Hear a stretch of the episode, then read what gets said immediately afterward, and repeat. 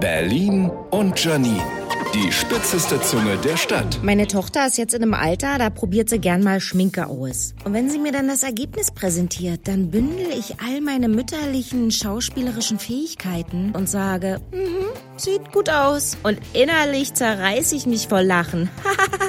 sie sieht aus wie ein ostdeutsches Girl beim Disco-Besuch im Flamingo 1990. Ich darf das sagen, ich bin ein ostdeutsches Girl. Alles, was ich an Make-up besitze, muss ausprobiert werden. Mama, leist du mir mal deinen Lakai?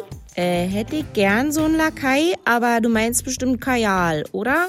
Und dann wird der schwarze Lakaistift ein Balken, wie man sie oft auf Fotos sieht, um Menschen unkenntlich zu machen, und das Augenlid geschmiert. Die Wimperntusche ist so verlaufen, als hätte sie einen ganz schlimmen Niesanfall gehabt. Und das Rouge auf den Wangen sind einfach nur zwei große rosa Kreise. Also falls die Transvestit- oder Clownsclubs dieser Stadt noch Nachwuchs brauchen, hier ist reichlich Potenzial vorhanden. Und da hab ich letztens mal ganz dezent Lippenstift drauf gehabt, sagt die so zu mir, du hast dich ja geschminkt, sieht voll unnatürlich aus. Aha. Berlin und Janine. Auch als Podcast auf rbb888.de.